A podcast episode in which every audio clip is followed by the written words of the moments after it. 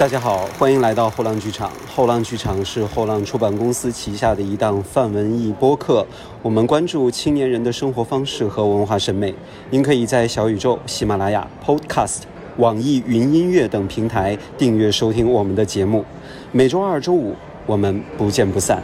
我是本期的播客主持千，和大家一起来对话五月六号全国上映的电影《诗人》的导演刘浩。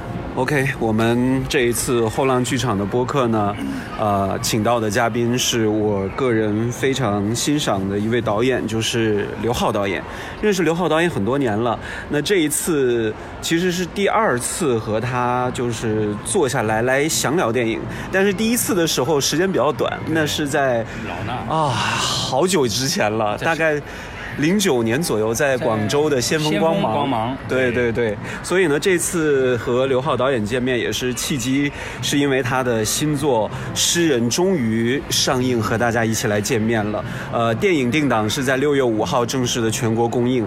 那我今天呢是专门来看了呃《诗人》的首映礼，然后终于解开了我心中对于《诗人》这部电影的一个长久以来的一个好奇和一个期待。呃，首先第第一个问题，我先想问一下导演呢，就是。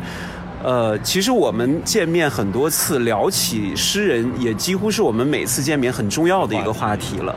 那现在呢，电影就是终于上映了，你现在的感受又是怎么样的？因为之前在这个首映礼现场，呃，大家包括主创宋佳和朱亚文聊起这个拍摄经历，其实都已经过去快四年了。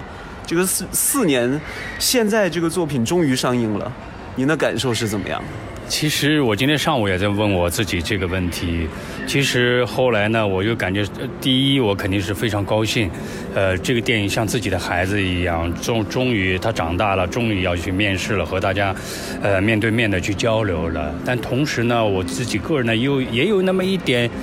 呃，失落，这个失落是什么呢？就感觉像打仗一样，我们打了多少年下来，最后这个仗已经打完了，你明白吧？那么对我个人来说，可能我的工作有关事呢，这个工作就此就告一段落了，我要投入到下一个战役当中去了。但是呢，在这个战役里边呢，我投入了很多，呃，情感啊，包括这个时间各方面，这个情感包括围棋的一个一个细数，应该说是侵入到自己的骨髓的。对我今天上午还在问我自己，我就在地铁里还在问我自己，啊、我就说，当然是第一高兴，第二个是真的是不舍得，嗯。对，呃，这个刚才在首映礼上面呢，主持人有说起一句话啊，就是说《诗人》这部电影展现了八十年代的一个风貌。八十年代到九十年代，，对，因为它里面涉及的这个人物呢是很很长的一个时间的跨度。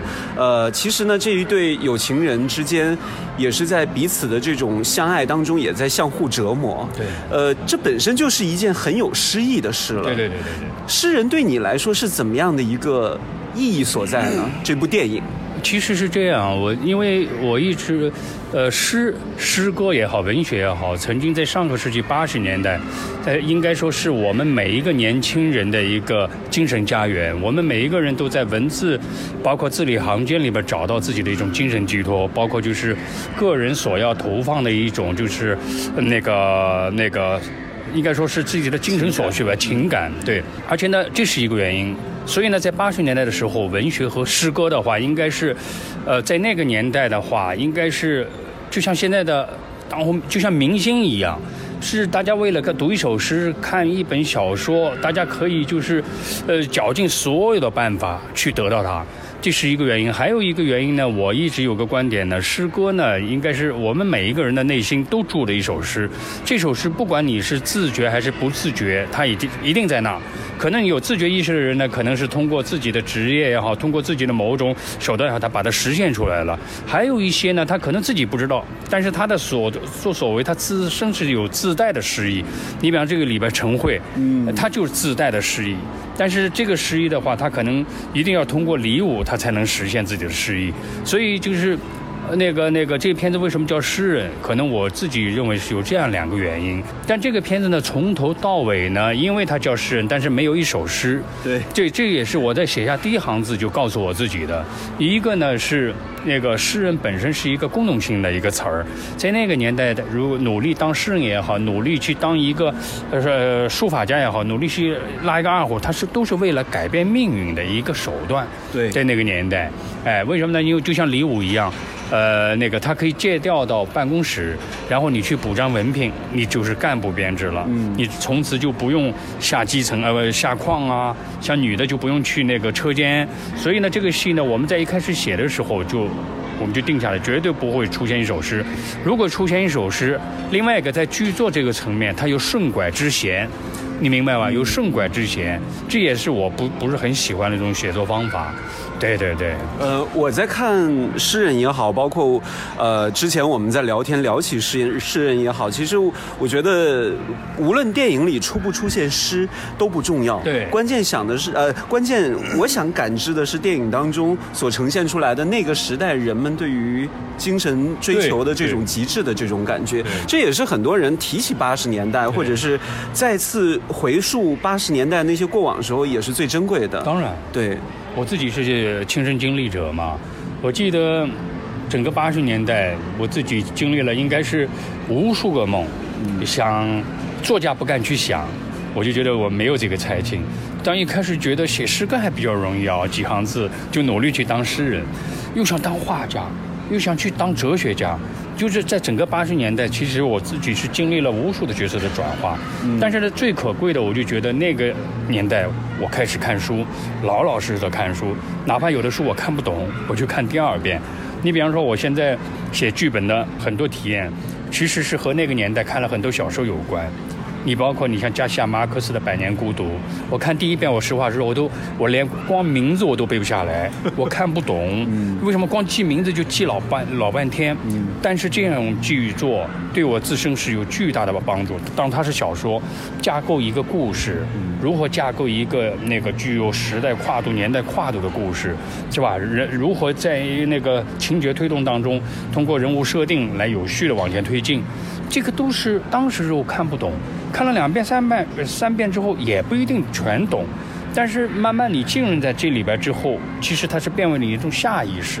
等到有一天我自己再去写，呃，剧本也好，包括我自己写小小说也好，哪怕就是一开始是模仿，你明白吧？我到最后已经完全化为我自己的东西。就像我现在，比方给有些电影节去当评审也好，一样，我看片子，我本能的就会用这些经验去把它量化。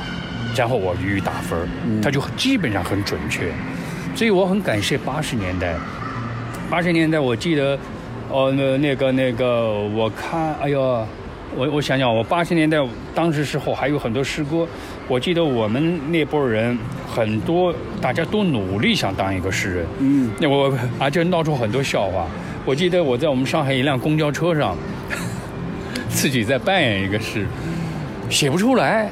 后来呢，那个公交车上面不有一个透气孔吗？我把透气孔那门打开，嗯，就这么，然后就天窗。打开，我就数那个闪过的那个树木和电线，我说我数数数数看有没有事情，有没有事情，边上都会觉得你神经病一样，就是，但很快乐，八十年代真的是很快乐，嗯，真的是自己的精神的后花园，你明白吗？我明白，而且真的是再也回不去了，回不去了，而且那个年代的。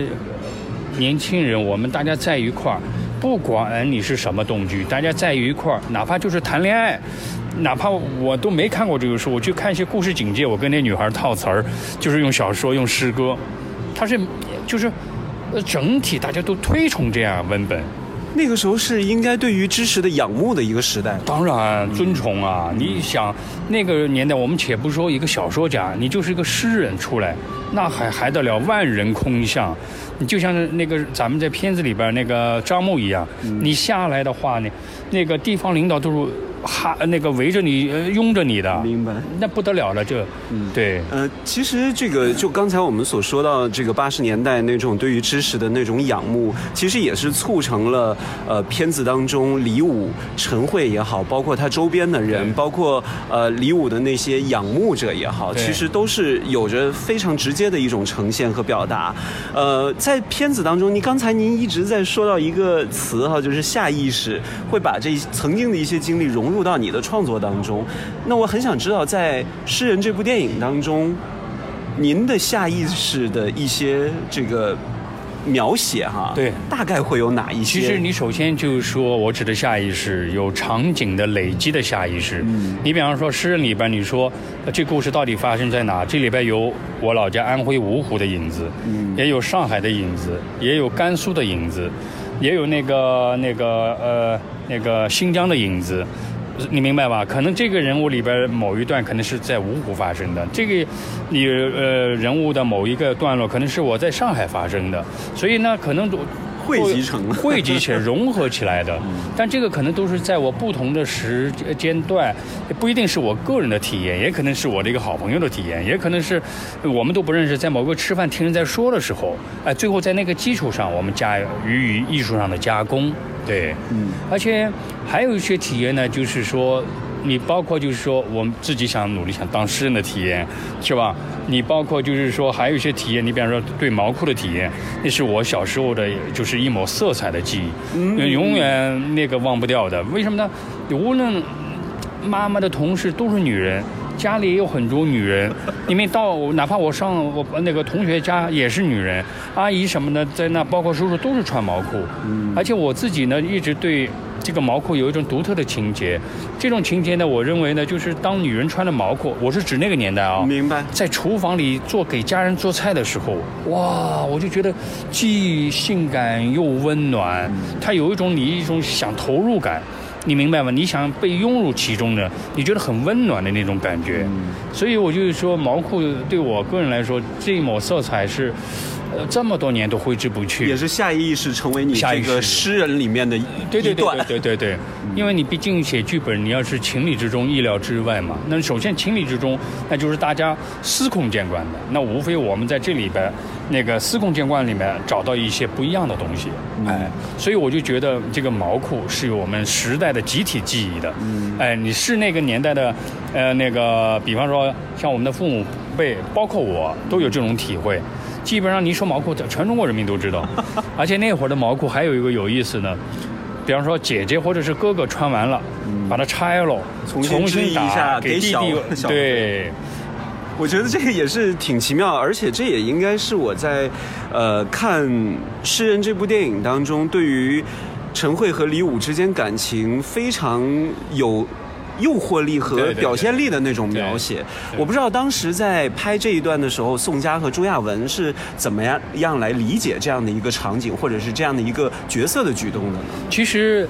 这个剧本对他俩来说呢，在认知上其实，呃，还是很比较容易，因为一个是源于这二位的文学底子也很好，非常好，再加上他们的专业素养，还有一点呢，就是源于他小时候爸爸妈妈的所经历了。他哪怕再小，但是他也一样是经历了那个时代，他有依稀的记忆。那么这些依稀记忆之后，当我们剧本提供他，就可能很快能触发他曾经的那个库存的东西，他很快就能调用出来，他就能用。哎，所以我就指就是说，那个包括毛裤，呃，宋佳和朱亚文都有记都有记忆。那小时候爸爸妈妈，现在很多人也穿毛裤了。对呀，对呀，对呀，对呀，都是无外乎这个毛裤，在这个戏里边，我们给予了它某种艺术加工的东西，是吧？你之前我那个那个那是司空见惯，全中国人民都穿毛裤，对。只是这个桥段，我觉得设计的还是真的很有趣的一个桥段。因为我呢是，你比方说里边毕竟是两口子嘛，他们俩有床戏，我呢是特别不愿意直接去只给的那种，你直给，我就觉得没什么意思。这种调情的感觉反而更有那种。你现在的人，你说什么没见过？现在的孩子，你说什么没见过？我非得要去写那些东西。一，我认为写那种东西就像，呃，这首这位片子最后要出现一首诗一样，我始终认为。它不高级，那是顺拐之嫌。那我们如果戏拍一段就是有关情爱的戏，我们甚至都不让他录。嗯嗯，你明白吗？你会感觉那个那个瞬间，空气当中都有自带的性感，这才是高级的东西。我觉得我在看完《诗人》之后，这一段也是堪称我这些年在国内银幕上我们这个国产的电影里面非常高级的情欲的场面了。呃，这个也是很多朋友可能在之前看到《诗人》的预告片也好，包括呃宋佳用手来丈量朱亚文的这个身体，对那一段也是特别有对。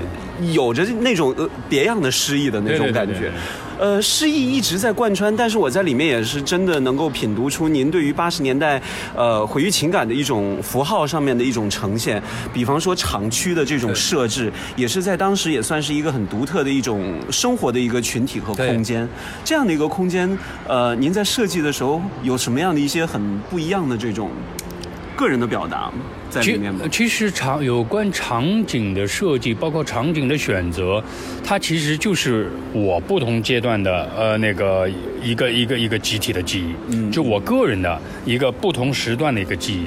你比方这里边有很多呃影子是有安徽芜湖的影子，嗯，你比方说贺家山煤矿。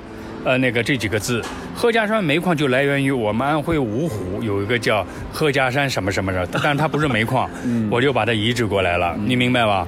移植，因为我忘不了芜湖的所有的我小时候的记忆，长江边上熟悉的江水的味道啊，这些我都忘不掉。哎，包括我们是中石油的嘛，石油公司是在城郊的。从那个城郊我们走出来之后，边上都是各种各样的单位，都是国家企业。对，有的时候我们结伴一块去念书，有的时候我们也会为彼此去打抱不平，跟别人干架。呃，你明白？我们经历过所有小时候的这些记忆。那么这些记忆呢，可能就对在这个诗人里边，对场景的构成是有某种那个基础性的意义的。无非在那个基础上，然后呢，我们结合这个诗人剧本自身是需要的一个场景的设定，最后我们就把这个东西揉植到了哈密下面三道岭的一个无人区。嗯，哎，那么所有的场景呢，一个是有，呃，我们在最早设计的时候是要找到原始的相关的一定的设定，每一个场景都是要去让美术老师都要去考量的。嗯，你这个里边场景每一个连电线杆，连电线。都全部是要有出处的，嗯，不能随便，所以他就是不知道的人，他以为是真实存在的这个场景，其实是我们搭的。那个景一万平米是无人区，一眼望去好没有人烟的。我们在那个地方搭了三个月，恢复了一个座小城市一万平米的，嗯，对。我在我在看这个场景的时候，也是会勾起我很多的一些回忆。因为我虽然不是厂区长大，但是所在的这个小时候生长的那个地方，都会有这样的一些存在。对对对呃，一些符号性的，比方说伟人像啊，或者是一些这个理发厅啊、饭店啊、新华书店，这是标配。对这个，我觉得这个小空小小空间里面所衍衍生出来那种人物的关系，也是特别之有趣的。比方说陈慧和李武的这个关系，对小小矿。矿上面那么雄性化的一个群体，会有这么一个很女人的女人出现，是带来什么样的一种感觉？对，还有就是呃，陈慧和张牧之间，在外人来看的一种一种一种关系，就是小的城市当中一些风波总会传播的特别快，这也是促成了陈慧和李武对分分开的一个很重点。对，其实这其实是呃，在包括在剧本里边，其实那个他俩其实没有任何的。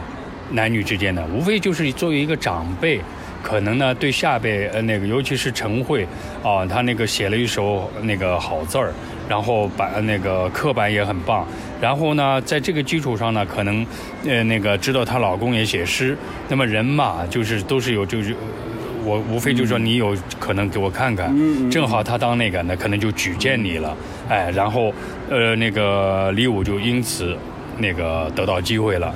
然后就一发不可收拾了。嗯对，最后因为误会导致了两人就是那个很可惜的就分开了。嗯对，呃，可以聊一个片段哈，但是我觉得这个也应该不算是涉及到了剧透，就是为什么张牧会在和李武最后一次见面的时候会跟他提秋裤这回事？你你说对了，其实这里边其实是还有一场戏。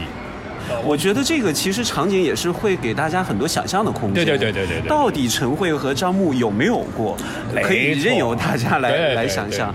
这个时候，我觉得又可以扯出另一个八十年代的一个符号的元素，就是您会找到周礼金来饰演张牧，因为周礼金在八十年代真的是红极一时，就相当于现在的黄晓明一样嘛。比他还不啊，得对对对，因为那个时候全国是有作品的人，周丽君老师是正儿八经是有掷地有声的作品的，对人，高加林。新星啊这一些，那还那还无论是电影和电视剧都有。为什么会想到请他再出山？我们跟他呢还是有缘分。那么在我们最早呢，我记得我们最早时候呢，我曾经想请徐涛老师，嗯，就是那个主持节目呃朗诵的徐涛老师。那么徐涛老师呢，我们已经谈差不多了，可能是时间的原因，最后没有凑上。没有凑上那一天呢，又比较急，然后那天啊，我就是胡思乱想，我正好是看到一个什么东西，哎，我突然想到朱丽金老师，嗯，啊，你明白吧？我说朱丽金老师多好，是吧？因为当年也是红极那个那个整个红遍整个全中国的，而且他的戏也是基础值一点问题都不会有。嗯，那么正好有一很巧，他的呃那个经纪人呢又跟我们呃那个相关部门又很熟，熟那我最快速去找啊，一找哎大家一拍即合，他看剧本也喜欢，就这么来了。嗯，我觉得这个也是，如果真的对八十年代的电影啊或者是电视很熟的话，这些朋友能够看到周周礼京老师出现在电影荧幕上面，也是很难得的一件事情。因为在当时，无论是从电影也好、电视也好，包括他身上发生的一些新闻也好，对对对都是应该是全国人民都会去关注的。对，然后呢，我还有一个很想问的一个问题，就是我们总说八十年代，嗯那八十年代引发你电影创作的这些契机的那些启蒙的那些点，又会有哪些呢？哦，那太多了。比方说，在电影院看过的一些哪些印象深刻的作品呢？我是呃整个一九八八年到一九九五九六年，我那会儿呢，不是，我是指八八年到九零年，我曾经那会儿呢，有一年左右，一年半左右，我自己是一无所事，终日无所事。那个时候你大概多大？高中毕业是多大？一般十七八。啊、对，十十六七。我当时时候是因因为我的原因，然后呢发生一些事儿，然后我看到我的其他同学都去上大学或干嘛，心里边很难受，很难受。之后呢，我有大把时间可以耗费啊，然后我每天骑个自行车，就在一九八八年，我记得特别清，从一九八八年全中国所有的电影我都看过，就是晚上没事就骑个自行车，只要你电影院放我就看，又便宜。在这其实那个你说是不是跟是我呃对电影情感的一种启蒙，我不知道，但是起码呢是跟电影发生哇，电影原来就像一个梦一样，有无限的可能，这时候正好在那会儿呢，就第五代我们的老师们风起云涌，对，他们的片子进来了。我呢自己对影像、对文字都是有与生俱来有一种敏感度的。我一看哇，电影原来还有这种电影啊！好，呃，再往后那个那个一九九几年，那么那个年代是模拟的年代，不是像现在是数字的年代。模拟的年代，你的成本拍电影它有个门槛的。嗯，就我是指哪怕就物料的一个成。那个那个门槛的，你不到那个的话，你根本就进不来的。嗯，所以呢，来北京必须要学习呢，就学习。学习的过程当中呢，可能哎又接触到，呃那个在电影学院又看到原来电影还有其他存在的可能性。我指的形态啊，你包括老安的电影，那是我迷得一塌糊涂的电影。哇，电影还原来还可以这么拍，你明白我意思吗？让自己的那个那个视野进一步拓宽了。哎，哦，原来一个镜头可以完成所天下所有的历史、政治、那个、那个、那个宗教，你明白吧？哲学，哇，电影原来可以这么高级的拍，你的好奇心就愈发而不收拾。这时候就是人啊，就下定决心，我也要干这行，而且我必须要一诺千金。我既然要干，我就一定要把它干出来。嗯，然后就很朴素的，那就后来的事你就知道了，拍《沉默美听》啊，乱七八糟。好大一对羊。对，呃，确定来做电影这行的时候，你那个时候多大？二十七八岁，二十我入我入行是很晚的，二十七八岁。，对我二十七八岁入行，但是呢，我真正亮相《沉默美听》我是三十三岁了，三十三岁。所以我不说我平时呢跟我特别熟，大家都有知知道我有个毛病，我这个不是作秀，我是发自内心的。我是从一九九八年开始，从不过任何节日，连过年我都不过了。这个你应该知道啊，这是一。二的话就是平时我真的是，我我认为我自己还是算很用功的一个人。为什么呢？因为我是大龄青年入这一行。你说的通俗点，我剩下时间并不多，我的职业的时间。你你你有这个想法是在什么时候？就三十三十三十岁，你就有这种想法？当然当然当然当然当然。危机感就那么强烈吗？因为你得要实事求是嘛。因为你说人二十多岁，有的已经亮相了，而且有的片子都拍得很好了。我三十三岁才亮相，你就像而且亮相。当时沉默美婷尽管也不错，是柏林电影节的，嗯，那五十二届柏林电影节，我拿两个奖，话是这么说，但是你还是没有看到，那个我指的是机会，你明白吧？还没有马上，后来又经历了乱七八糟的事儿，所以我对时间真的是很吝啬的，当时时候，所以我就从一九九八年开始，我到今天，我不过任何节日，什么生日啊，什么，如果比方说你过节，我也不会去的。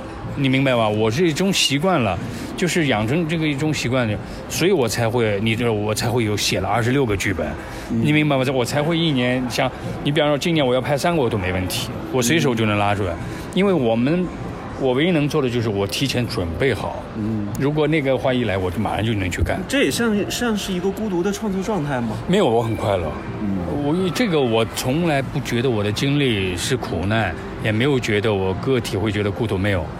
而且我是特别喜欢独来独往的一个人，嗯，我特别享受一个人独处的，呃，那个时光，而而且我经常会觉得是自己一个人独处的时候，你会觉得天和地都是属于自己的，因为所有的事情你都可以掌控。当我比方说从有一个构思开始，我最终把它写出来了，写出来在复盘的过程当中，哦呦，我自己都会被逗乐了，或者说我被感动了，这种美妙是任何事都无法替代的，嗯。这就是我自己啊，很想问一个问题哈，在李武和陈慧身上有没有您现实的影子的投射呢？嗯，应该没有，应该还是你只能说，你只能说对陈慧这个角色，啊，我那个我作为一个男人，我会不会会很迷恋这个角色？我会，嗯，我实话实说，呃，那个我可能。如果说如果我要对某一类女人或者怎么，我就觉得一定是陈慧这类的。对，我实话实说。实在是，就是宋佳刚才也说了嘛，这是一个太完美的一个女人了，舍得放弃这个牺牲自我。对对对对，就像前两天那个媒体说，他说这个年代呃那个还有没有这种案件？我说依然会存在，你弄得不好就存在你周围，无外乎呢你无论时代如何发展，我们不要轻易的去下一个结论，就觉得那个。那个爱情啊，八十年代的爱情经典的，现在就是快餐。我说不能这么看，嗯，无外乎就是爱情就像诗歌一样，就像电影一样，它永远存在我们每个人的内心，呃，空间当中，我们都向往之。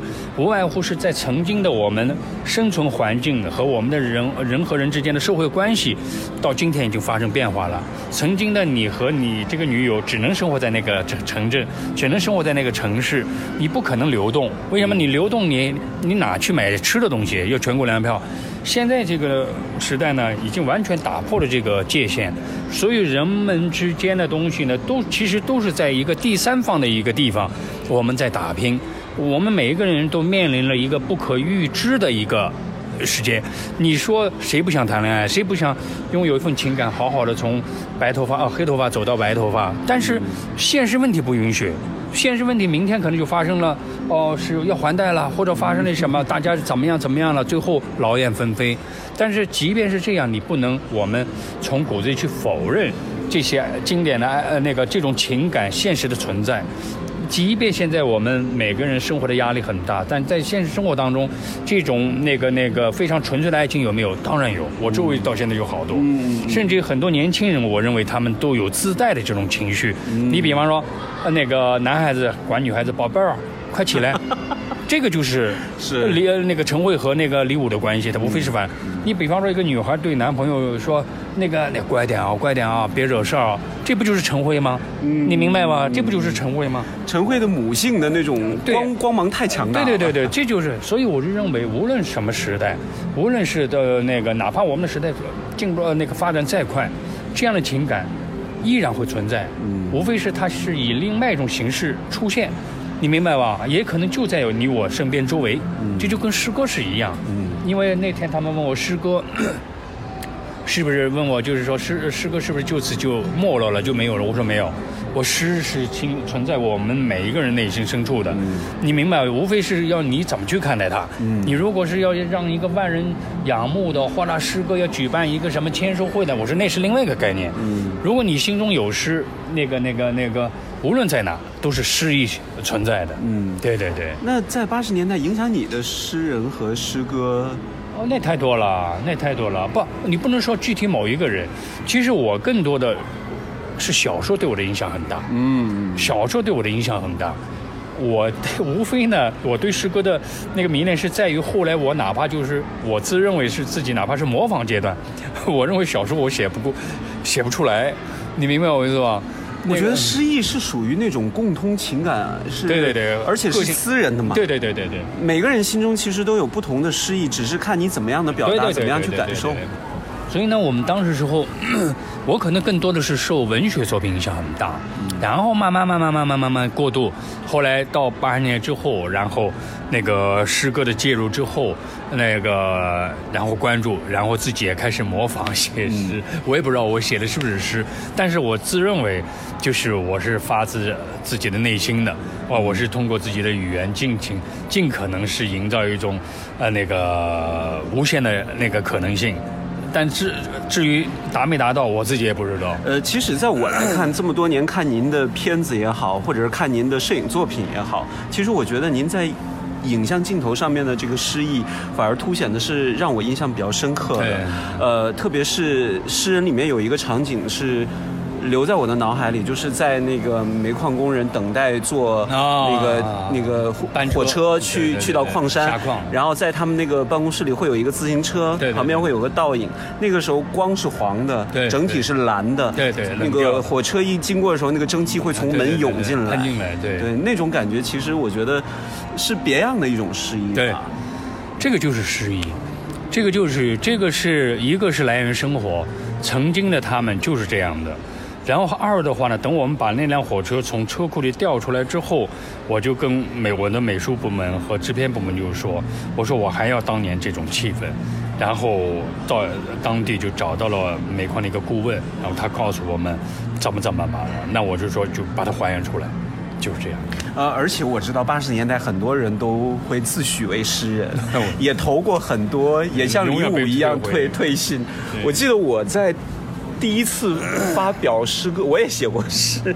我曾经在上学的时候也会有这样的一些文学迷恋。虽然那个时代跟八十年代又完全不一样，因为，呃，可能我有这种状态的时候都是九十年代中后期了，上中学的时候。然后到了后期的时候，当我知道。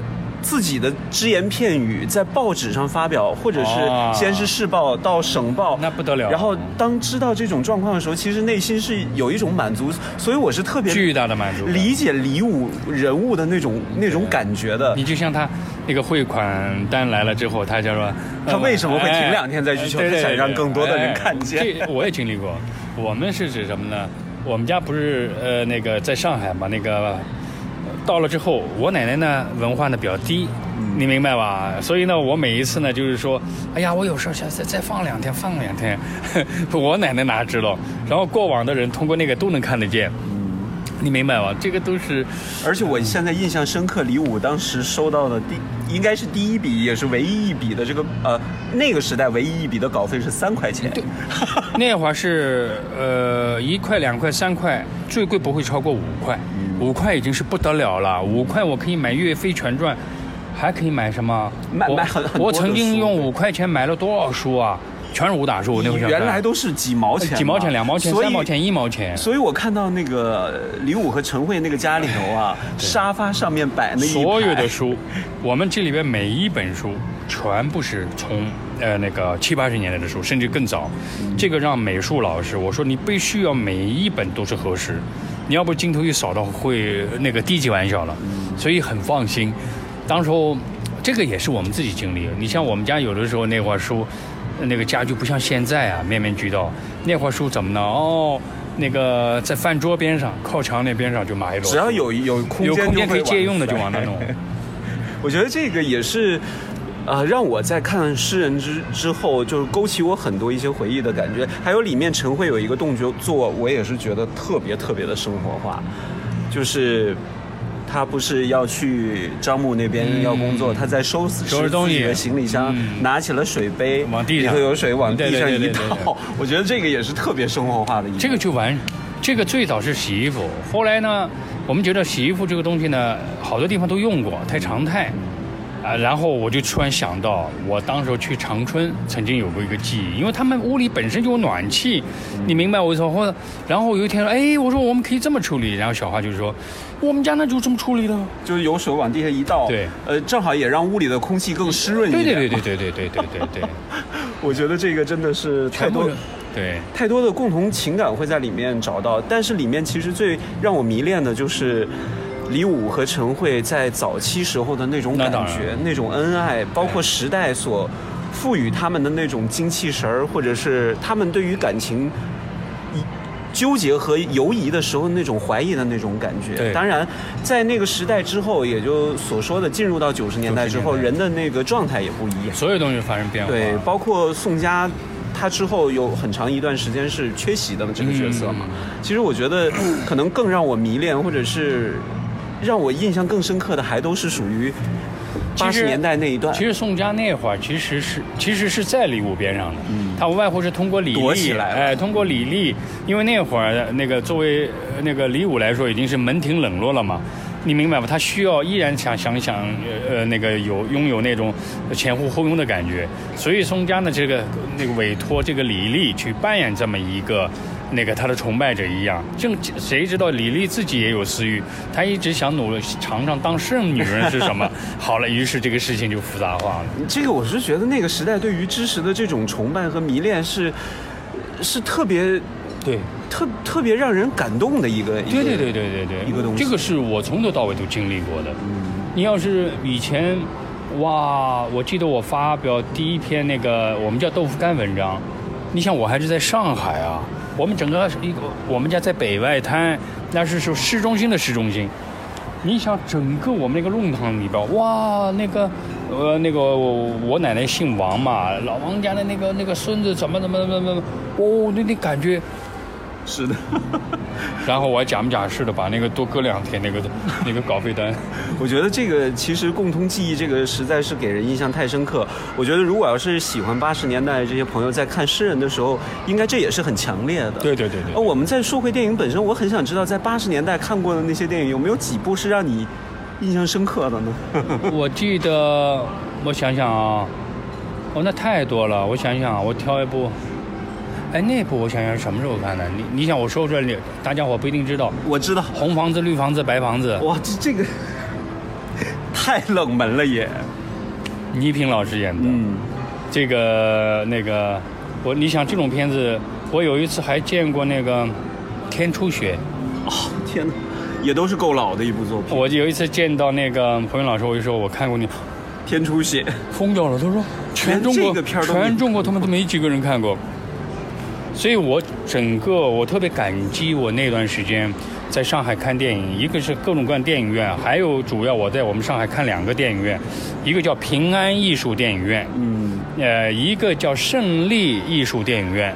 都是艺术电影。艺术电影院，我记得我要没记错的话，我忘了是多少，两毛多还是两块多一张票，你明白吧？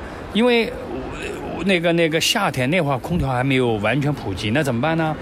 我一热我就去进个啊，因为艺术店也没人去，然后我进去了，看看完了困了之后，我那个那个直接就不后来跟那个撕票的以前撕票的嘛，跟我混熟了，你去卫生间去。好，我去卫生间假装待一会儿，放下一场的时候我又进来了，然后就天天就这么无所事事的在那看，看了好多好多片子，我觉得这些大大量的这种阅片的这种太重要了，太重要了。也是现在你们的这一代的创作者非常重要的一段经历。前一段时间我跟王超导演聊，嗯他也是提到那个时候南京的一些艺术电影院，他会去看，然后给他带来的一些影响。当然对我们影响真的很大很大。我记得我第一次看安泽的片子，呃，我想想是在上海哪家影影院看安泽的片子，那个时候上海的艺术影电影的放映的氛围还是有很浓郁的。嗯那会儿还有上海还有一个叫专门的叫，呃，就是它还是属于官方的，就就类似叫影评人协会。嗯这些影评人。他是正儿八经的，是在各大报纸或干嘛的，所以他们会经常组织。还有一些呢，就类似于像北京的资料馆，上海有类似这种，对，组织放这些片子看，哇！我第一次我看安泽的片子，我说不出来，不像现在我能说出来原因，我为什么喜欢。我就觉得，我天哪，这个怎么跟我之前看的都不一样？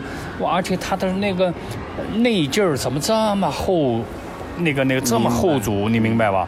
我喜欢死了，但是我当时候自我无法去解答，因为我当时时候我的自己的电影修养还还不够，你明白吧？但是我就知道这一定是个好东西，你没？起码他传递出来的这种诗意和他传递出来一种情绪是我所喜欢的，嗯就像你刚刚说的是跟我是能够共情的，嗯哎，所以，哎呀，安哲对你影响这么大吗？安哲是唯一，唯一。唯一，唯一，对。好，我知道了。安哲是对我唯一。嗯，我一直认为安哲的电影是，安哲安哲于我来说，他是神，嗯，神一样的存在。明白。他真正是，他是一座真正的高山。嗯，我我看只要看到他的片子，我就我就仰头嗯，明白，啊，疯了，是膜拜的那种吗？那真的是膜拜，嗯，绝对是发自内心的膜拜。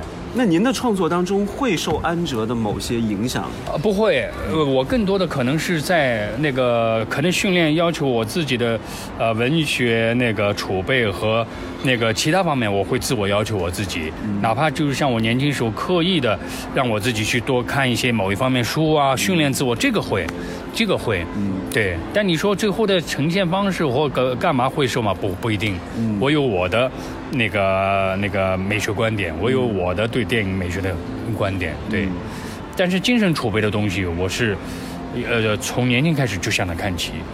你想，他一个镜头里边可以包罗了是吧？天文地理，那个那个历史、宗教、政治、诗歌、哲学是吧？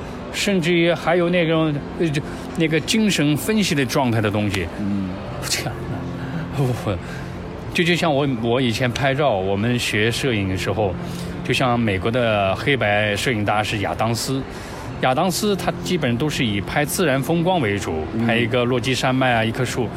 我记得我刚看到他的画册之后，我还跟我同学跟我老师说，这有什么好的？我们随手拍的都比他好，幼稚。等到我们老师说，然后你先别说这个，你现在等呃那个先打好基础，然后有一天你去给我拍一棵树，你能够把黑白灰给能够给我分出九个层面出来，这个层面是指连暗房也是你自己去弄哦，嗯不是像现在的，明白。你明白吧？他说我不要求你呃那个不片了。你现在给我能弄出九个层面，我甚至九个层面都不要，你能给我弄出六个层面出来，我就竖大拇哥。快门一按，九个层面。一这个九个层面最初还要到暗房去完成的，嗯暗房这个不是我们当时牛嘛，就血气方刚。我拍照自己我感觉这么好啊，你拍下来可以，哪怕我在曝光时候各方面拍得很好，你暗房就给我试试看吧，傻眼了吧？到底用一号纸二还是二号纸？那个药水是第七十六、第七十幺啊七十一吧，我要没记错。你到底水温是提起来的还是？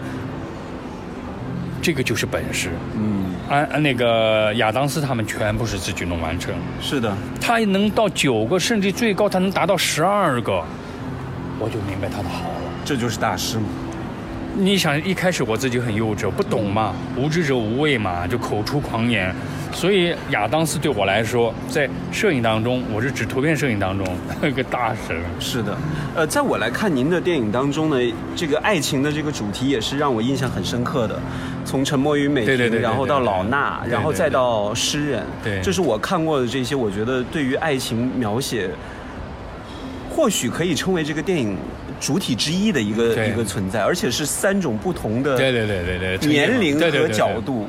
这个在这个您的这个电影创作这个爱情的主题，又是怎么样的一个因为感受呢？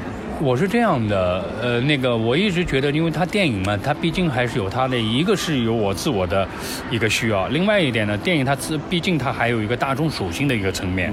那么我呢就觉得呢，就是说情感，无论再过多少年，还是以哪种方式呈现，它永远是不会都是每个人内心所需要的，无外乎我们把这段情感和到底是和某一段历史，还是某一个场景，还是和某一个契机，还是和我某一我自己个人的某一个诉求。结合起来，然后通过一个爱情的故事，我们把它展现出来。就像我下一个戏，依然还是爱情，哇！但它依然又是一个很独特的一个东西，而且它这个故事呈现出来就是非常有意思。对，好。那我们就留待未来，对对对对，看看呃刘浩导演给我们带来更多的精彩。谢谢谢谢。那也希望这一次诗人感兴趣的朋友，在六月五号开始就可以去电影院来看了。我相信，无论是宋佳和朱亚文的粉丝也好，八十年代这些追随者也好，还是对于呃诗歌或者是爱情有共同追求的这些感悟的这些朋友也好，都会在这部电影当中。收获到很多，对，好，谢谢谢谢刘浩导演，谢谢谢谢，谢谢大家，喜欢的朋友欢迎点赞转发，也欢迎在评论区留下你宝贵的想法和建议，下期节目我们再见。